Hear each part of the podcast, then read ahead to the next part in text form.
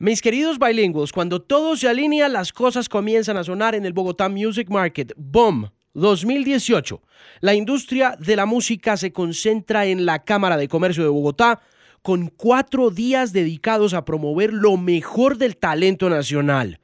Consulte la programación e inscríbase en los Bomb Labs el viernes 14 de septiembre y conozca todo sobre la industria de la música. Más información en www.bogotamusicmarket.com. Allá voy a estar dictando una conferencia con un combo de expertos del mundo de la música sobre la música urbana y sobre la música en general. Entonces, nos vemos en el Bogotá Music Market. Y para más información, y para más información, bogotamusicmarket.com. Ahora sí, arranquemos este episodio del Bilingual Podcast. Alejandro Marín analiza el estado de la música, la tecnología, la radio y la vida en la era de la Internet. Este es el Bilingual Podcast. Mis queridos bilingües, de nuevo, muchas gracias por estar conectados y por hacer parte de la nación de más música y por supuesto de este, el Bilingual Podcast en su episodio número 110.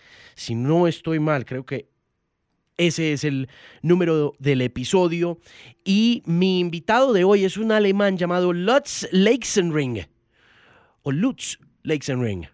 Lutz es el director de la Comisión de Clubes Nocturnos de Alemania. Y como algunos de ustedes quizá estén enterados o quizá sepan, Berlín es una de las mecas, es una de las cunas de la música electrónica, al igual que Detroit y que Chicago Berlín han sido pioneras en todo lo que pasa en una escena nocturna vibrante, peligrosa también, y muy interesante porque todo lo que ha sucedido con el techno, con el house y con la electrónica en general llama muchísimo la atención. La revolución que ha producido la música electrónica es indiscutible. Y conversar con Lutz Leixenring sobre el tema es aprender sobre regulación, sobre economía naranja, sobre economía nocturna y muchas cosas que quisiéramos implementar en Bogotá, que es una escena muy vibrante de electrónica, y en Colombia en general, porque yo creo que la electrónica en estos momentos está pasando por un momento muy especial, ¿no? burbujeante y en el que lo que originalmente fue un nicho en la década de los 70 empieza a salirse de ahí, de su segmento y empieza a construir una masa, primero que todo, muy educada, muy culta, segundo, muy talentosa también, con un combísimo de artistas que están haciendo representaciones muy dignas en diferentes partes del mundo y que nacen aquí, que incluso fueron muy influenciadas por todo lo que pasó en Alemania, como Julio Victoria, que está girando por todas partes del mundo con su propia forma de representarse a sí mismo y de construir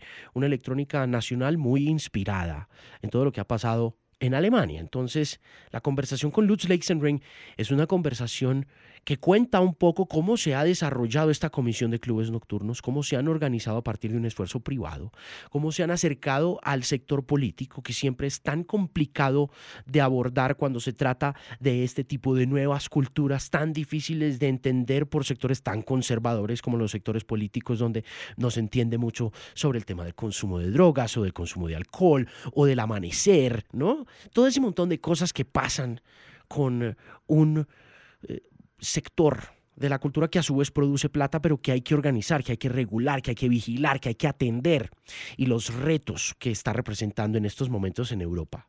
Construir más allá de lo que ya se ha hecho en el transcurso de 25 años más o menos que lleva la Comisión de Clubes funcionando. Entonces, con mucha paciencia, pero también con un inglés muy chévere, Lutz Leixenring cuenta esta historia y creo que vale mucho la pena que le presten atención porque es un ejemplo de, como les decía, economía nocturna, economía naranja, emprendimiento, trabajo alrededor del entretenimiento.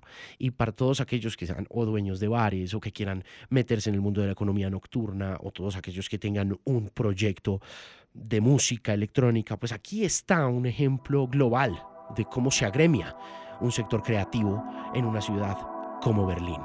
Lutz Leixenring, mi invitado muy especial a esta conversación del episodio número 110 del Bilingüe Podcast.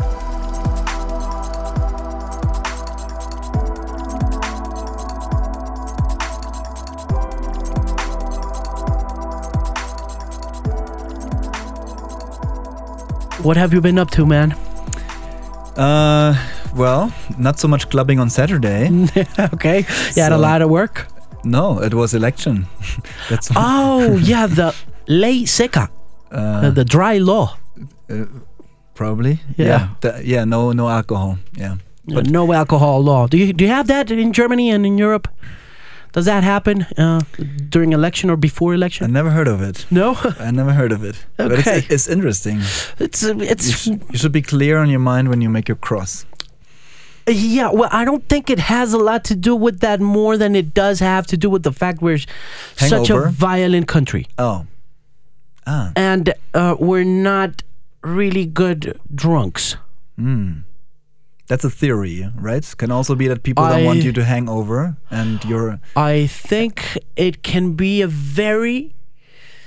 It, I think it, it is a theory. It is a theory because I think it's proven. okay. So, um, yeah, I think we are not really good at drinking. We haven't learned to drink. We get drunk and we just, you know, don't seem to have a good time. when is the uh, legal age to drink?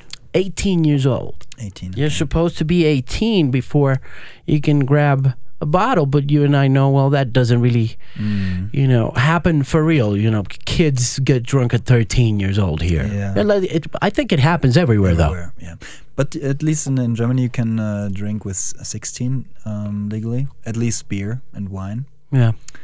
Um, that means you already made your experiences when you have uh, when, when you're 18 you ha- you're able to make your driver's license. Yeah. Yeah. Yeah. The, the- it's a whole bunch of things. It's, it's- we're so different. Hmm, You know, yeah. we're so very different. so I guess clubbing is very different as well. that needs to be discussed. Yeah. I think there are a lot of similarities, and actually there were the, the problems about clubbing are also very similar. Yeah. What What are the similarities and the differences of clubbing between Europeans and Latinos, f- as far as you've seen or have been able to see? I think we have to define clubbing. Yeah.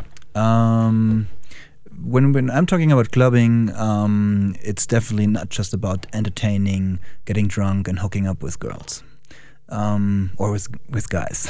Yeah. um, I think uh, clubbing means for us a lot of um, it's it's it's it's about values.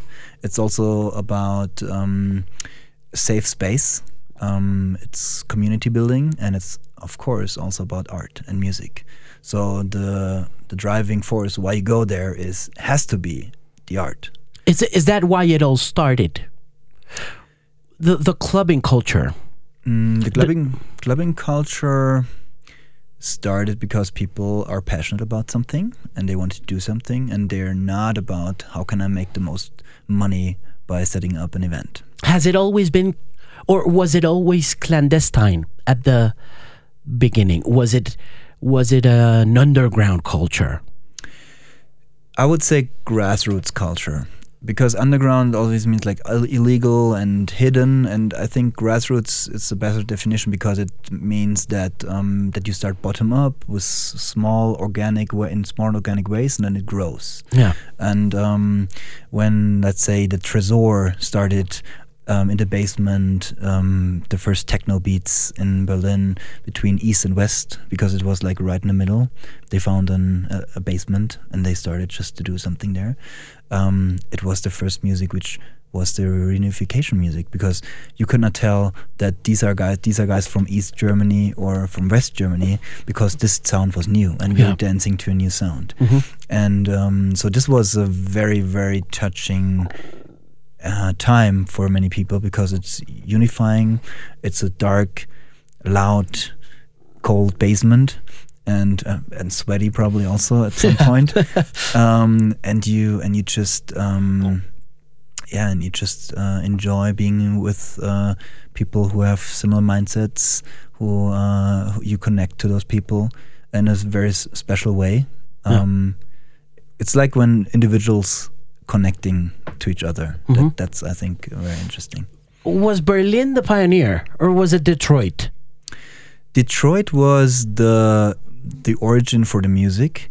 um, but they never really played in Detroit. So when Dimitri Hegemann, the founder of Tresor, uh, went to the U.S. and he was in, I think he was in Chicago, and he listened to some records in a record store, and he saw those underground resistance uh, uh, records. He was like just wow, new sounds. We have to get this to Berlin. And then those artists from Detroit got famous in Berlin, and they were not famous at home.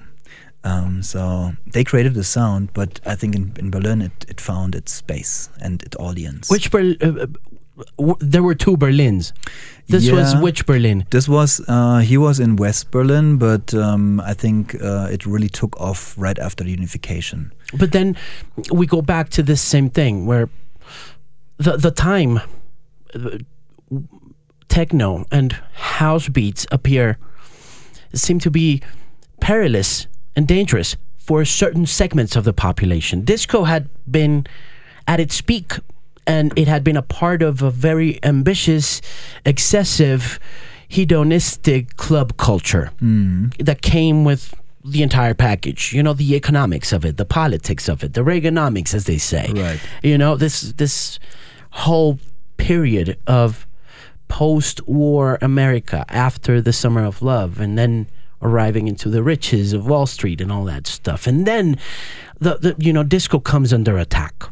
and it goes underground. It has to because it represents minorities, it represents black people, it represents homosexuality, it represents all these kinds of things. And then it seems to make its way through the ocean to Berlin where you also had uh, you know, division and uh, Cold War and mm-hmm. uh, injustice and things like that. So is it is it clandestine by nature? I think it was uh, three factors which uh, made it possible in Berlin at that time. First of all, um, it was the right time because um, you know in the former western part of uh, Berlin, um, you you could a lot of people moved there because they didn't have to go to the army. so all the let's say uh, left lefties and yeah. punks and house occupists they they were going to West Berlin, and so there were also the right people to start a movement like this. Um, many club owners nowadays they were uh, um, uh, house occupists you say yeah. like this? Yeah. yeah. Occupying yeah. houses. Um, the second uh, factor was um, the space. Because after the wall fell, there was so much affordable space in the middle of the city. Because um, the death strip was there was like a lot, a lot of like um, abandoned houses, and um, nobody wanted to live there next to the wall. So this was the place where suddenly, in the middle of the city, a lot of space where and people just went there, took it over, did something, exhibitions, music, projects, lived there, whatever.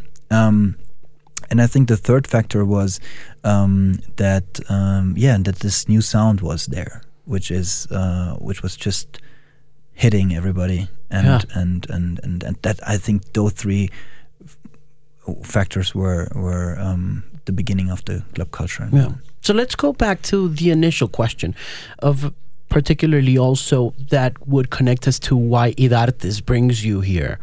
And it's what are the differences or what are you telling people about club culture and how do how do we fit into this whole equation of your work as an activist? Hmm. Well, um, my philosophy is that you need access to decision makers. So it's good when you have idartes and, and people in the administration who understand that there needs to be some change. But they also have to understand that you cannot make this change top down. So you have to have people in the underground, in the grassroots projects, in who are already working music for many t- uh, years, who step out of their comfort zone, of their out of their bubble, and and say, yeah, we want to be part of this dialogue, this discussion, and we want to change things, and we want to be part of this. And my job is basically um, to give them hope, to give them tools, to give them um, best practices, which which we developed in different cities all over the world, and um, and tell them you you know we want to empower them. We want to give them um, power to change things in their cities because you have to have politicians who listen to you and then also put it into legislator um, and also change things, but they cannot do your job. You always have to be you have to push this. you Right. know. There, uh, when you talk about LGBT rights, when you talk about drugs, when you talk about um, gentrification, this is nothing you just say, tell politics, please do something, and then you lay back and wait. It's not Yeah. going to happen. Uh, yeah, it doesn't work that way. No, so you have to be on point. You have to push the the buttons, the pain points, all the time. And uh, and politics change. They're liberal. They're conservative. Um, there are things happening which you didn't expect. So, but you have to be there, and you have to push your agenda all the time. How long have you been pushing those pain buttons in your life? Um, I would say I started by having my own club um, when I had neighborhood issues and I didn't know how to respond on this, and the the the, the city didn't understand. How Uh, old were you when you had your first club? Uh, it was 2004, so I was um, uh, 25. Yeah. What was the hardest yeah. part? Yeah, you It's- were going to but but after having the club, I was much more like this was my individual issue. But after um, joining the club commission and being the spokesman, this was 2009. I was dealing with all these issues. Yeah. So that was getting me much more into into activism, organizing demonstrations, organizing um, press conferences, um, campaigns, um, and we got good feedback because people uh, suddenly understood there is something we need to do something like politicians also do in many other cities and countries.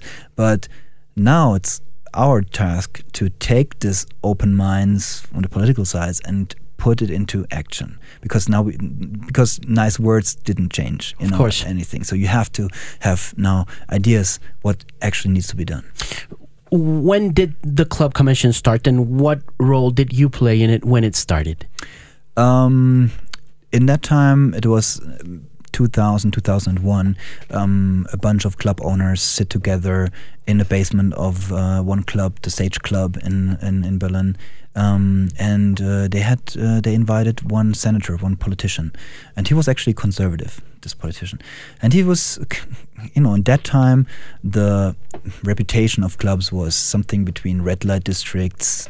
I don't know. Um, Yeah, poor- prostitution. prostitution, Drugs. criminality, whatever. So that was the perception on the club scene that time, um, which is, was not true, but that was the perception. Um, and um, but this politician said, um, "Okay, I understood. I, I really understand what you're saying, and you have issues. It it was about police raids, which were every weekend basically in in, in clubs, um, and uh, and also Corruption.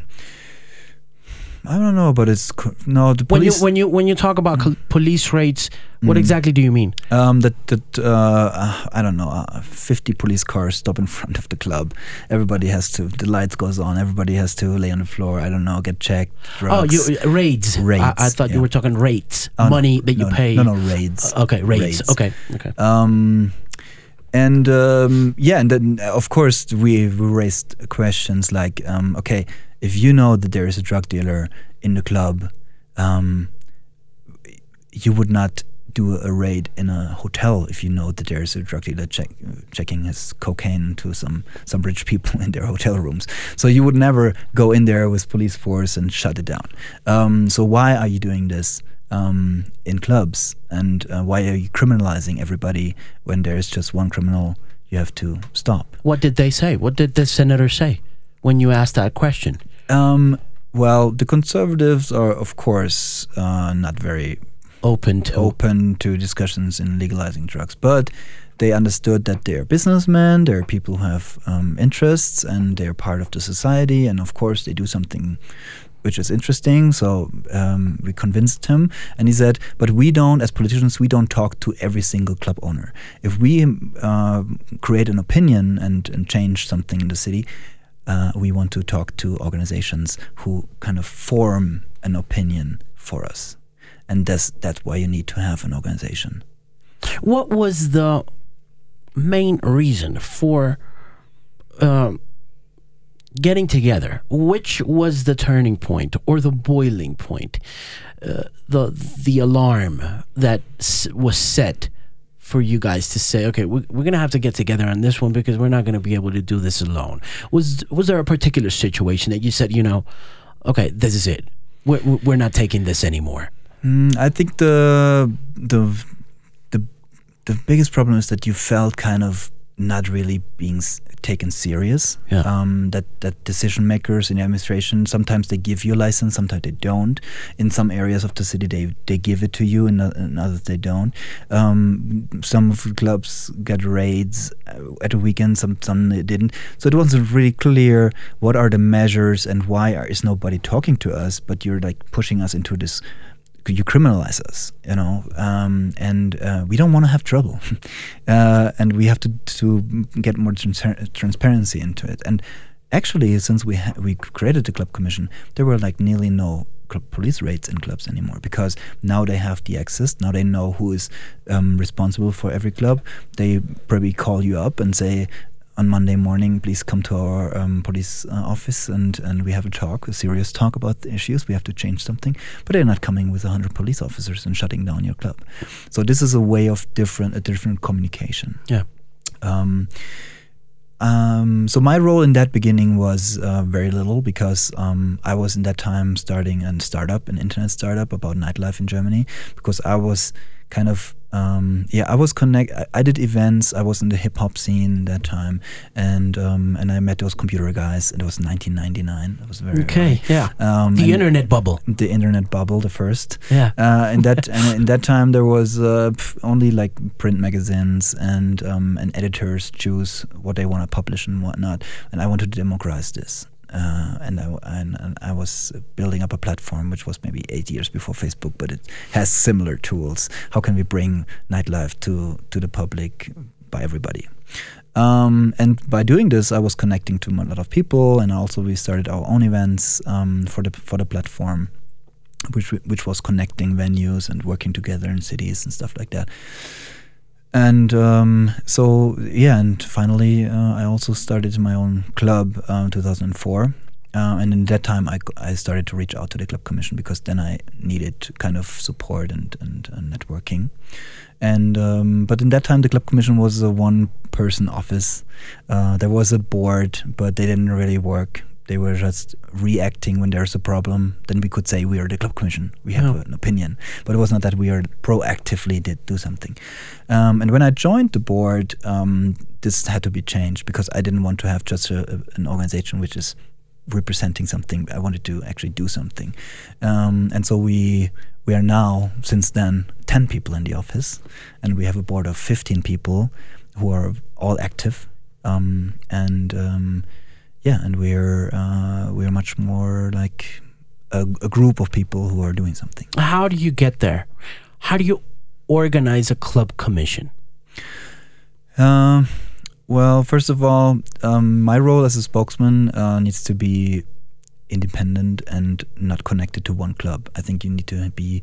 Uh, you don't have to have uh, conflict of interests. What are the most difficult things to overcome for a club commission when interests are at stake? As a mm. private investment, as a private business, there sure are going to be always particular Conflicts. Mhm. interests, and therefore you will find conflict. Yeah.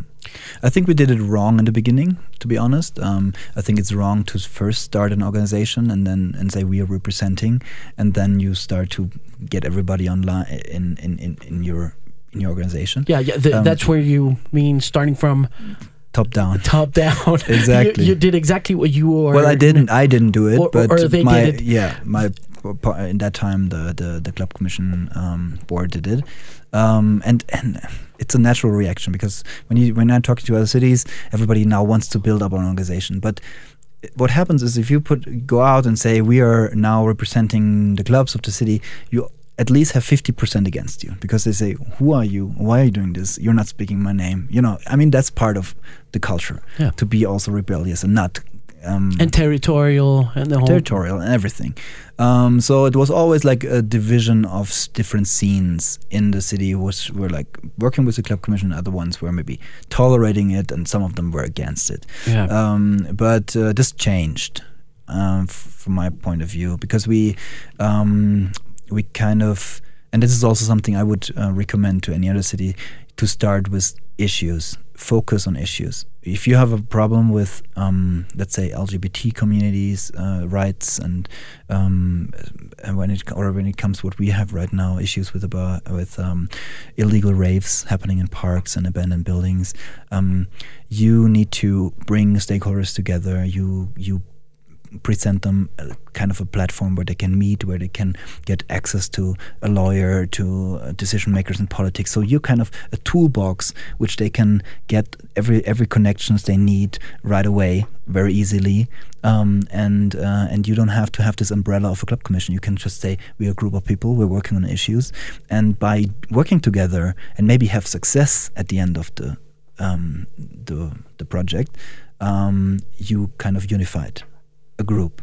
And if you do this for many, many different issues, you suddenly have a lot of people working together, uh, even though they don't know each other, and and they all will somehow reflect to the club commission and would say they helped me in that time.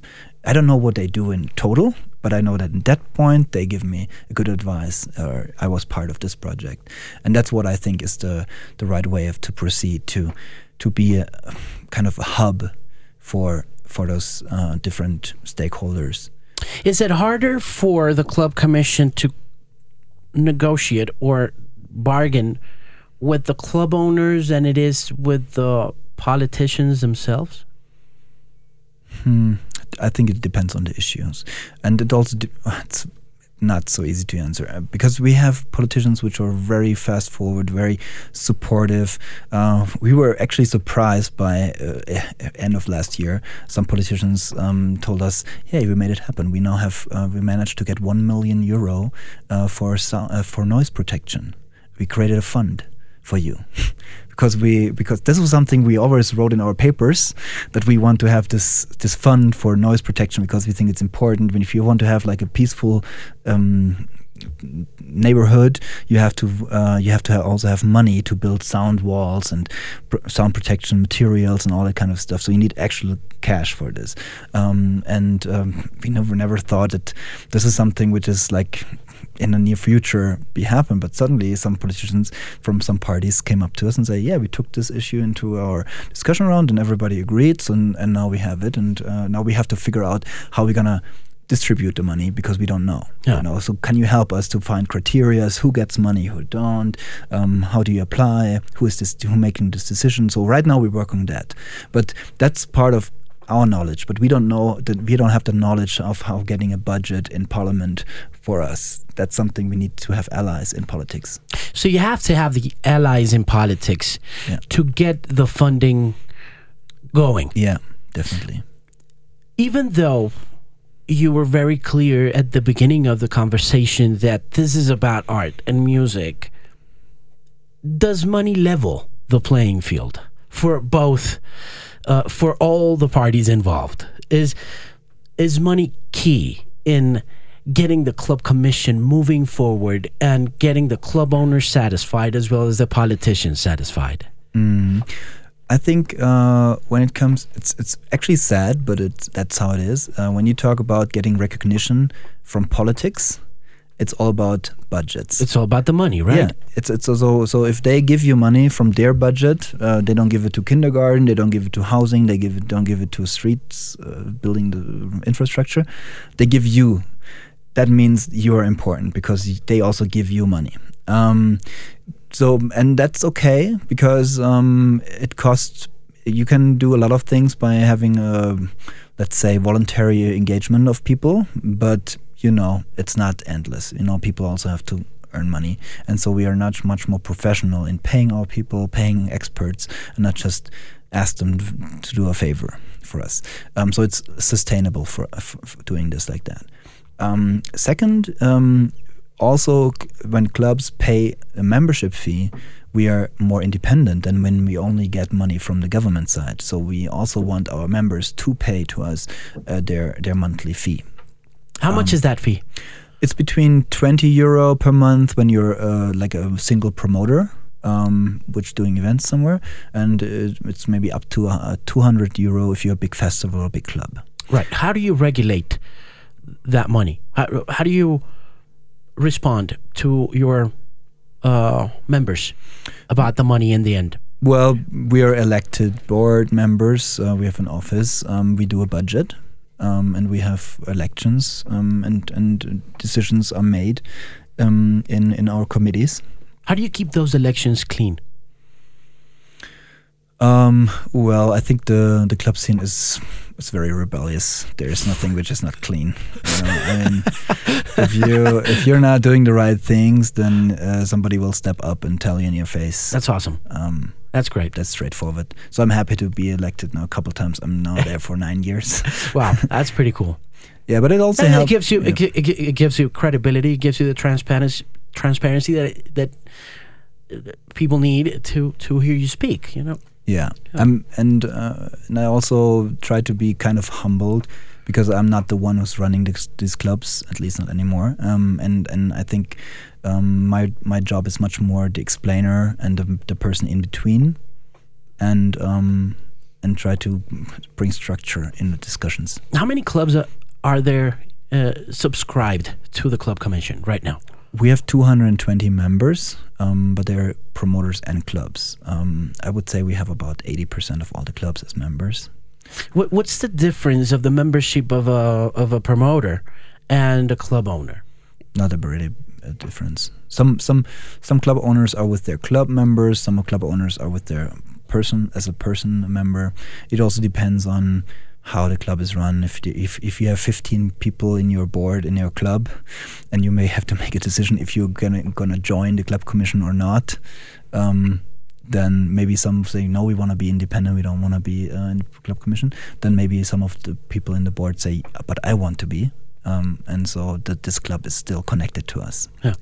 by by having this number. Have you had a chance to speak to the club owners and the promoters here in Bogota? Oh yeah, What do Uh, they say to you? What What's your impression of what other organizations such as the Chamber of Commerce are trying to do with them in terms of new economies, uh, nightclub economies, uh, orange laws as they call them? Mm, I uh, I think it's uh, first of all they appreciate that there is something happening and uh, that there is a movement happening, but they also very skeptical um, because it's politicians telling you something. uh, it's always like you're you have you you made your experiences and and and and you have your issues all the time every weekend with some authorities. So it's always like you have to be skeptical, but um, I think they appreciate that something happens. Um, I think uh, not a lot of clubs really understand that they have to step out of their bubble and be part of the conversation. Um, but also, I think they they need more access points. It's not enough to invite them to a round table. You know, you have It to. doesn't work that you- way. Yeah, you have to figure out. Uh, let's say if you want to deal with police in the future, you have to figure out who are the ones which are, have the most problems with police. Figure out why do they have it. It's like okay because they really do illegal things, or it, is it not fair? And then take the ones which are um, tr- not treated fairly and work with them in a in a board and and get them together with police, get them together with um, politicians, try to influence it from top down, from decision makers, and then suddenly they make oh, now as a group, as a as a as formed organization, we suddenly have more power than when I'm there on my own in front of my door shouting against the police, you know. So now we have kind of we can cr- create a strategy and we're stronger together, and I think they have to find this access point at that point where they think, okay, now I can actually change something. Let's talk about legalization and the importance of drugs in club culture because it would be nonsensical to say that club culture and drug culture don't go hand in hand. Yeah, It's a very important part of club culture, you know. I think I would um, I would try to I would like to open the discussion because I think drugs are um, part of our society. I don't know about uh, Bogota or Colombia, but in our elderly homes, there are a lot of drugs But, but being in- taken, yeah, yeah, painkillers and stuff, painkillers, but more than you actually need. You know what I mean? opioids and stuff. You know, the legal ones, The- you- the- you- maybe they're legal, but it's maybe also illegal to take too much of them. I don't know, uh, but uh, but I'm saying people like to be stimulated, um, and it starts very early, and it uh, it goes. I mean, if it's not alcohol and it's illegal drugs, it depends maybe also in the age, uh, in what age of your life you're right now. But um, it is an issue we have to address, and I think it's a different um, if you have uh, like a, a struggling life and now you take drugs and uh, you think you you lighten up your life with this, or if you're in a happy life and you're lightened up you know from a high level to an- another high level to make more experiences. And um, of course we have to have the discussion um, about health and uh, but it's always also a question about the doses you know if you if you take too much of something it's never healthy um, and Is this conversation being had as much as it should? Because I've only heard you and Diplo say this, Mm. but I don't hear that many representatives of club culture and dance culture talk about the importance of teaching people how to get high. You know? it's very important and uh, and I also think that we kind of lost especially when it comes to mass tourism and people who just about entertain being entertained and have uh, enjoy um, that that you kind of take care of each other that you're a group and uh, right now in Berlin we're we're working with the government of implementing drug testing which is something we didn't manage to do yet because of conservative politicians Okay, well, But- we, we've managed to do this in private scenarios, in Yeah. festivals, such as the Stereo Picnic, which already has this it's program. very i think it's very important to work on this um, and bring it also more into discussion because it, it there are statistics that really that it really helps um, that that uh, one out of five de- uh, decides to take less and uh, four out of ten decide not to take the drug because it's not clean or whatever. Um, so I think uh, we need to have this discussion about your health and, and also warn your friends and but you have to have the ability to warn your friends because if you don't know what's in there you cannot warn anybody. So this is something we need to really to discuss and um, and I I'm I'm right now still kind of positive because I think most of the clubs in Berlin are focusing on art. So if you're attracted by a venue, you look at the lineups, um, the club, uh, the the security, the doorkeepers ask you. Uh, uh, you know who's who, which are the artists who are playing tonight because they want to see if you're interested in the art or is it just about to get like yeah, in the social Yeah. and yeah. And and I think that's something um, which which I want to have discussion about. Please focus on content, um, focus on uh, on on artists. Um, You're going, you're going against the grain on that one. you're definitely going against the grain on that one because I think at, the, in this at this point in time, it's all about the experiences you have, and the, and sometimes the music is a part of the experience, but it's not the entire experience at all. So it's kind of radical, don't you think? Mm, I think it's a mix. It's uh, stimulation. It's the right community which comes together. It's the music. It's the space. Um, it's your personal condition that you're uh, happy.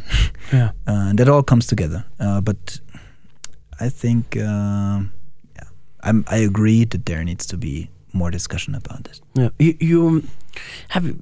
Well, you have. Are you gonna have a chance to see the culture here to get into it to get deep into its? I think I have to come. Guts. I think I need to come again because this weekend was. I was. I came. I flew in on Friday, Yeah. and uh, I just uh, rested for an hour, and then I went to clubs. uh, so I went to Bugaloop. I went to um, Auditorio, um, Lumiere. Okay. Um, so I walked around. I saw the vibes in the city. Yeah. I saw people. you gotta go to the south, man. I mean, you gotta go to the south. You gotta go to the salsa clubs. You gotta go to the, you know, I the, would the love places to where go that shit really bachata, lights up. merengue, salsa. You gotta go to those places where shit really lights up. Yeah. And when you can actually see what I don't think you'd see in Berlin, which is the danger of club culture in Colombia.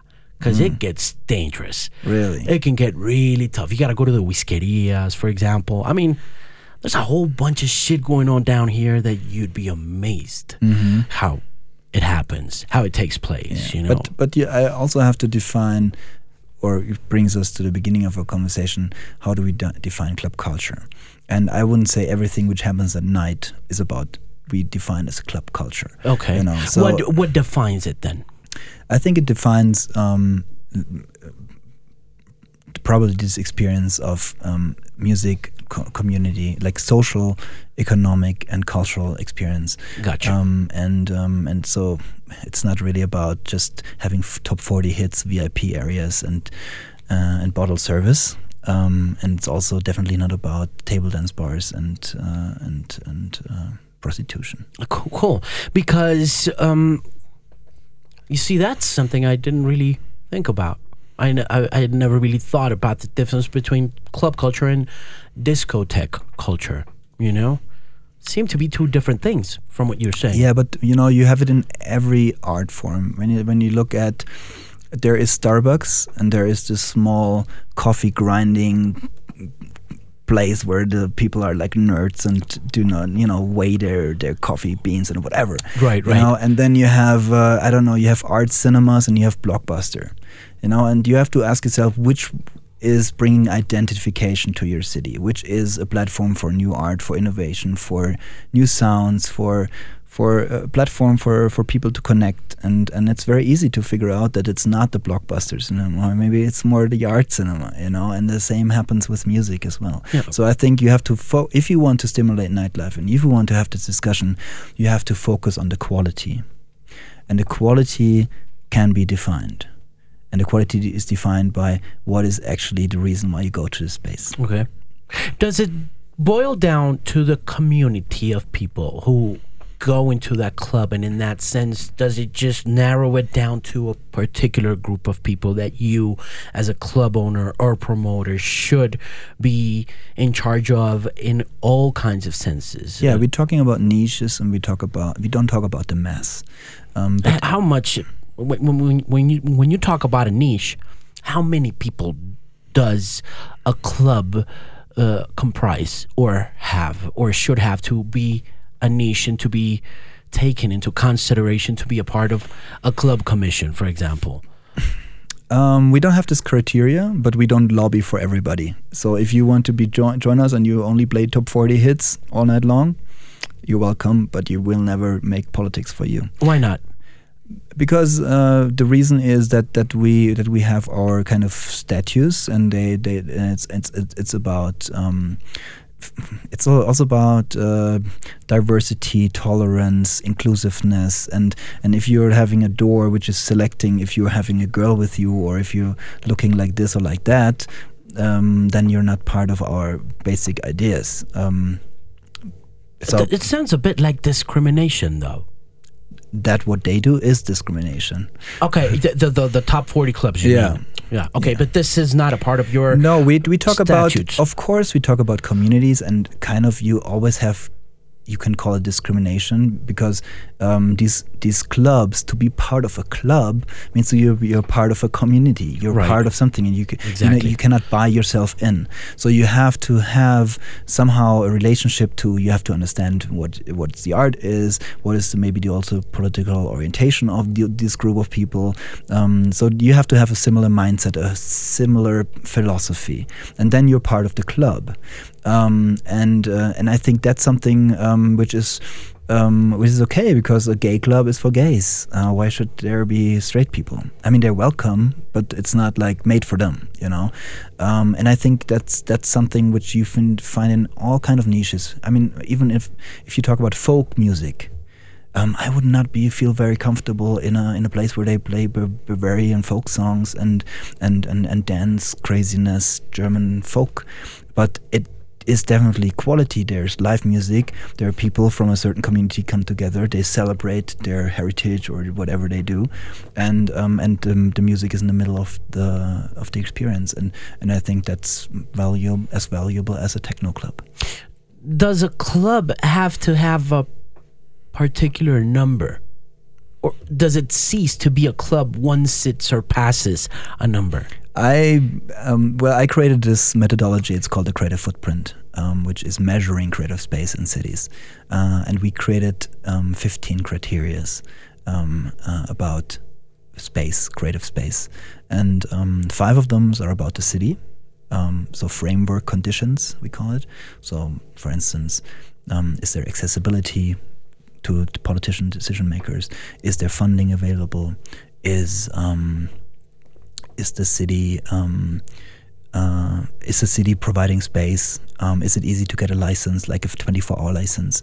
Um, this is these these are like the criterias on the city, but then there are also 10 criterias um, on the space and on the content, and um, and this kind of helps. And uh, and one of the criterias um, is the size of the space, because if you have if the size is too small, it's very likely that you cannot pay any artist because you just don't have the mass of people who you, you cannot generate money to pay an artist, so you have to have ask them for doing this for free, or you don't have you just have background music. So too small is not good. If it's too big, you can only afford this huge space by booking big artists, and those big artists are probably flying into any big cities. So why would they be? Um, they're not really shaping an identity of the city. If you have Madonna and I don't know, Maroon Five, flying in every every weekend and and and and entertaining the people. So I think the perfect size is some somewhat between 150 and 1,000 people, where you can engage with the people, where you uh, where you can form a group of people who can connect to each other. Um, you don't feel lost. You have connections to the artist. You're not some, you know, in row 255. You're maybe right in front of the uh, of the DJ booth, and that's uh, I think something we. Um, we think is, is healthy if you have those medium sized venues. Does club culture feed the creative uh, musicianship spirit locally? Does it does it need to be dedicated to the creation of this club uh, this part of a club artist this club integrated artist? Or you know this it's so con- music business is so consolidated. Mm. it's so big.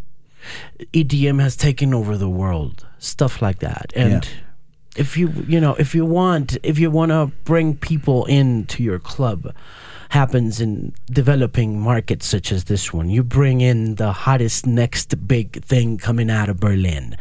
Yeah. and it's hard for the local one to actually arise. Uh, mm. yeah i mean it can it can spark the local scene if you also have influence from outside. So i, I wouldn't say it's only bad. It's i think it's good. It's not good if you swim in your own lake all yeah. the time. Uh, so you have to have um, influences from outside, uh, but it needs to be a mix. It needs to be like a, a, a healthy mix of of local and and international um, artists. Um, but club club running a club or running a festival is always a compromise because you have framework conditions it's about money you have to pay your people you have maybe neighbors which complain all the time so you have to compromise also you cannot not very clubs can f- follow one philosophy and say this is it and nothing else.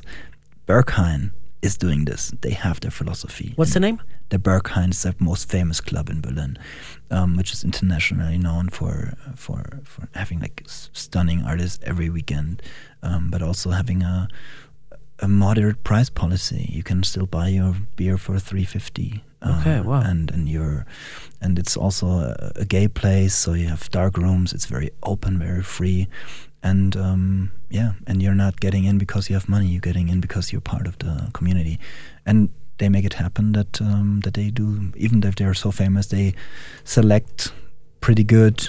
Obviously, that still people feel feel um, happy in that club in that space.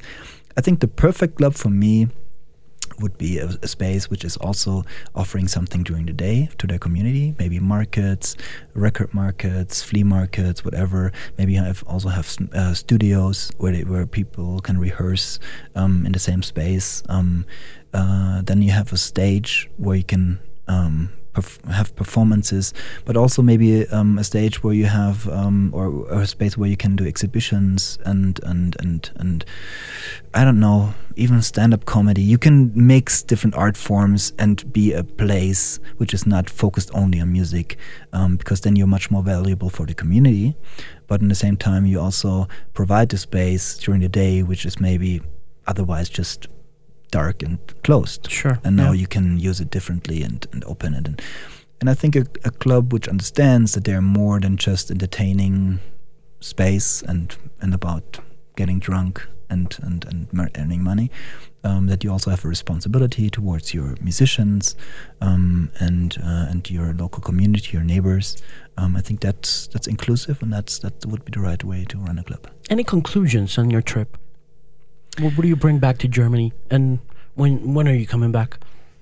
Um, I think my conclusion is uh, first of all that I I have the feeling that that the politicians and the, the Department for Culture is uh, understands and is closer to the scene than in other cities I've been. Um, in other cities, there was a big mistrust, a big hate, even even though it's just you know you up there and you down there, and it's like not right. really the conversation. And I have this feeling that there there are a lot of engagement, but also the understanding that we don't, we the politicians don't have to do all our own. We can also give power to you guys, and you tell us what to do because you know we are serving you and uh, you have to help us to find the right ways to do something. So I think I have the feeling after a couple of days being here and through the conversation that there is an open ear for that. But at the same time, you also have to now find ways how can we empower people to be part of this conversation. Sure, because Um, you do have the politicians being a part of the conversation, being open-minded about it. But you also have them shutting down the laws that permit them to be open uh, 24 hours. you Yeah, but I think when you have certain clubs which apply maybe with uh, a good content for license, for 24 license, you can do some tests. You can say, okay, this year we allow five clubs to be to get a 24 license, but they have to apply with a good program. So you can do a test, and let's do it just for one year you know? And let's see what happens after one year. If the if all the promises are fulfilled if the club is doing still like sports during the day and community building and exhibitions and all that kind of stuff they put in their proposal if that if it really happened. And then from this five license you can do the next year 10 15 20 licenses and then suddenly you incentivize the venues which are doing actually good program. And this happens through the club commission. and this happens to the engagement of all the different players who needs to be now at the table and working on such a model. Is, is it once again going back to regulation? Is it regulated by uh, governments, local governments? Do local governments have a say in the um, standards of those requirements in order to grant those licenses? And do, how does how do they intertwine? How do they come together in order to do that? Because I think that's exactly where we're at right now, where you don't really have regulations that are put in place usually lead to abuse, to police abuse. They lead to uh, micro trafficking. They they lead to all these kinds of things that the club culture, the dance culture, and uh, the night culture has always had to deal with by nature. But it's hard to actually get them all together in one place and say, you know, in that case, the club commission, how how how, how do you go about saying, okay, let's put this five policy, this five place policy in place. Uh, I would uh, do two steps. Uh, the first step would be we need numbers and figures. So to make a decision, it's always good to have evidence. Um, and please don't do economic studies because it doesn't show that the ones which makes the most money are the ones which are the most innovative. So we need to figure out like an econ- like an cultural impact study which shows who are where are the spaces who is doing what and then you have kind of an overview and know who needs to be supported. The next step would be to get all these people at the table who are the innovators and tell them what are your most your precious issues? You know is it the licensing? Is it the police? Is it the drug policy? Whatever it is. And then you you they have to name what their biggest issues are and then they should take ownership. Then they have to say, yeah, I'm standing up now for this issue. I want to work on this in a working group for the next month. Um, and the city now needs to provide a person which is responsible um, who brings the people to the table, who is maybe facilitating this, who is maybe providing some money that people can actually meet and get some food and drinks by by working for free, um, and um, and so what happens is you have you you created basically the topics, then you go into the working groups and have these smaller discussions with a really a tiny group of five or ten people and decision makers from politics and see what is actually possible. Because look at Amsterdam, look at Berlin, they can do it you know best practices. Be be well prepared in go in those conversations say a no is not a no because they also made it happen so why not here? And then they can bring their arguments and we will see.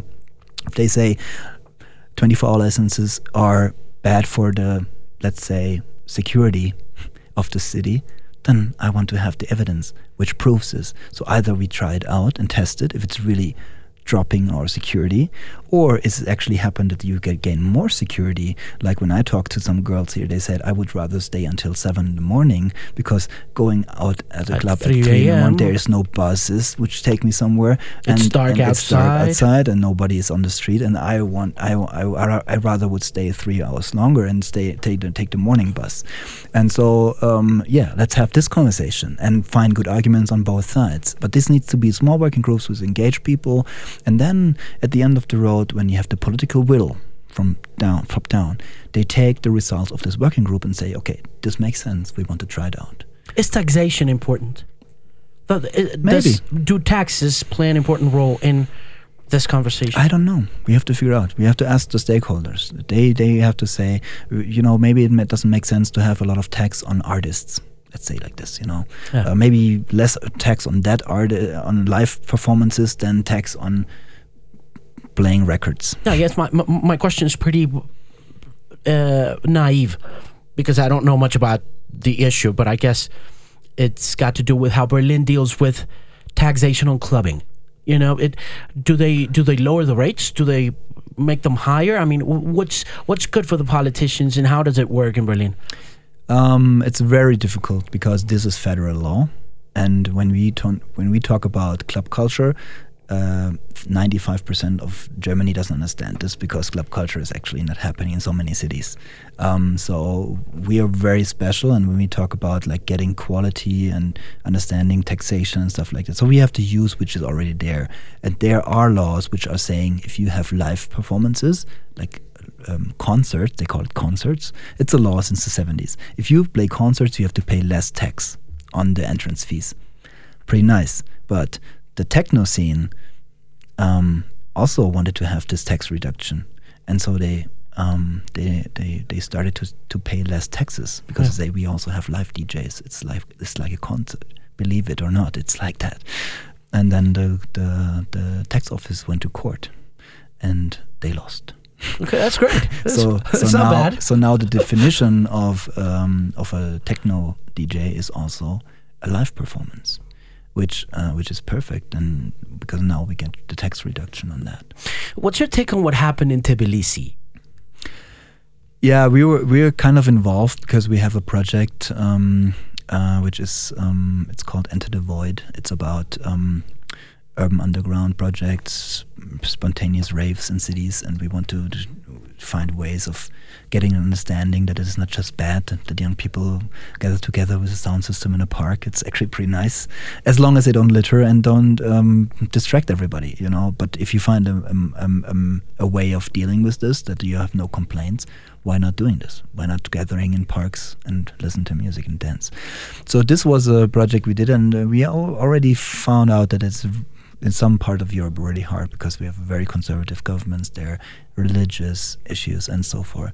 Why did the Georgian government go so hard on these particular club owners? Was it because of the overdoses of the kids? W- was it because of that, or was there a hidden agenda behind it?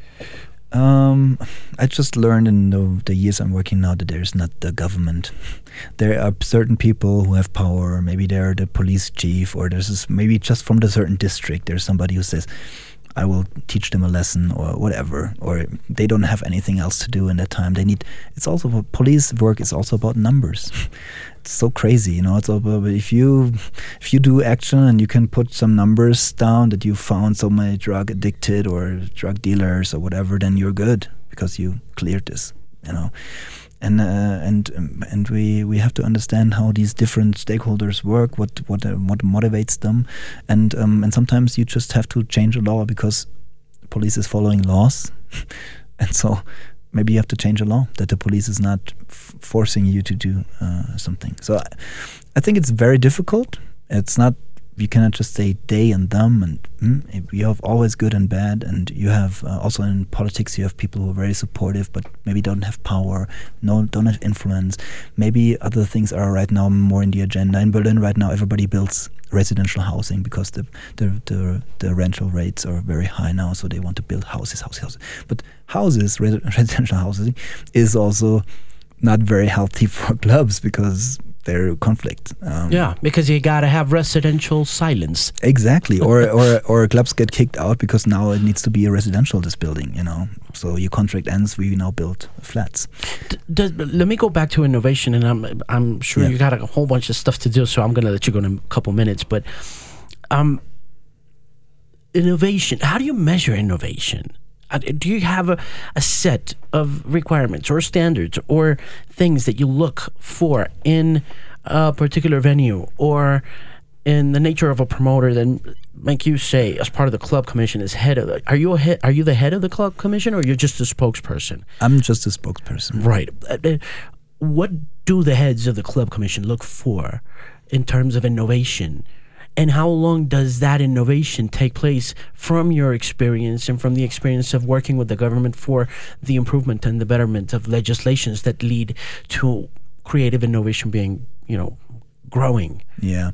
I think our influence is limited in the program of venues. So we can only stimulate things by changing some laws or some bring a discussion up. Um, um, yeah, it's. I think it's uh, many cases just to have a different perception on issues. Uh, also about discrimination at doors, door, door policies. Needs to be always this be a discussion about this. Um, what is right? What is wrong? There's nothing we can tell you to do. It's it needs to be, you know, developed in their own communities, and and and and, and there needs to be a decision made. Um, I don't really have an answer. Uh, the question of innovation is is, is very. Um, I think uh, let's say innovation means um, nothing which is actually mainstream and standard. So innovation is something different, you know. But different can also be bad. I mean, you can also fail with innovation because you have a good idea but nobody likes it. Well, then maybe it was the wrong idea or whatever. Um, but but I I think we need to have space and frameworks where people are trying to do something different, and then you create new things and new innovations, new sounds. Um, maybe you also have to have some pressure. Maybe also, I mean, music was always about also influenced by the pol- policies that you that you have like uh, you were discriminated so you want to do express yourself with music and so it's not like something we can kind of build. I see I see our job much more as um, yeah, as I mentioned, I, like a toolbox. We want to be we offer help. You can have access to to this, um, and uh, and I think that's that that that's enough. Yeah. I mean, that's a lot. Last but not least, how are you dealing with the threat of terror? Um, that's probably the weakest part we have. We want to be open we want to be we want to share love no hate and stuff like that. And then when somebody uses this um, as a platform for his hate then uh, we are wounded. Yeah. Have you had a conversation with the clubs and the owners who have suffered this uh, uh, you know backlash of terror and uh, this this whole thing that's happened in Paris in the Bataclan, what happened in Orlando. Have you have you had a, have you had a chance to share ideas? We no, we had. Uh, I think no, nobody really wants to deal with this issue.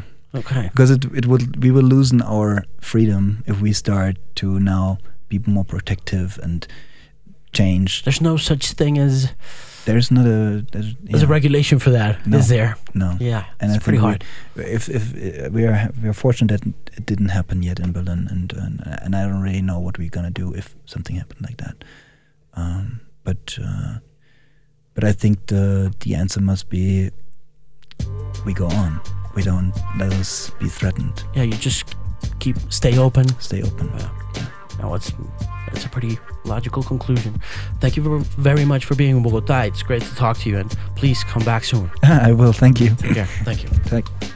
Gracias por la compañía y por llegar hasta el final de este episodio y muchas gracias a mi invitado Lutz Leichsenring. Nuevamente, una invitación muy especial para que se pasen por el Bogotá Music Market porque cuando todo se alinea las cosas comienzan a sonar en el BOM 2018 y la industria de la música se va a concentrar en la Cámara de Comercio de Bogotá la semana que viene. Son cuatro días dedicados a promover lo mejor del talento nacional. Usted puede consultar la programación e inscribirse en el BOM Lab o en los Bomb Labs que continúan el viernes 14 de septiembre y por supuesto conocer todo sobre la industria de la música y sobre las actividades del Bogotá Music Market 2018 en bogotamusicmarket.com. Escríbame también en mis redes sociales si quiere hablarme un poco del podcast. Me encantaría recibir una observación, un comentario, ojalá sea un comentario positivo. Si tienen comentarios negativos también los atiendo con mucho cariño y con respeto. A veces me duele un poco, pero no importa. Escríbame también a alejandromarina.com una notica más personal en caso de que se entusiasme y si tiene iPhone o tiene iPad y está escuchando este podcast a través de la aplicación Apple Podcast, lo invito también a que se suscriba y si tiene tiempo, me deje una reseña ahí en las reseñas de Apple Podcasts. Estoy también en Spotify como Bilingual Podcast con Alejandro Marín. Estoy también en Stitcher. Estoy en TuneIn. Eh, y por supuesto, para todas sus inquietudes y observaciones y todo lo que quiera saber sobre el mundo de la música, visite themusicpain.com, una voz confiable en la música. Chao.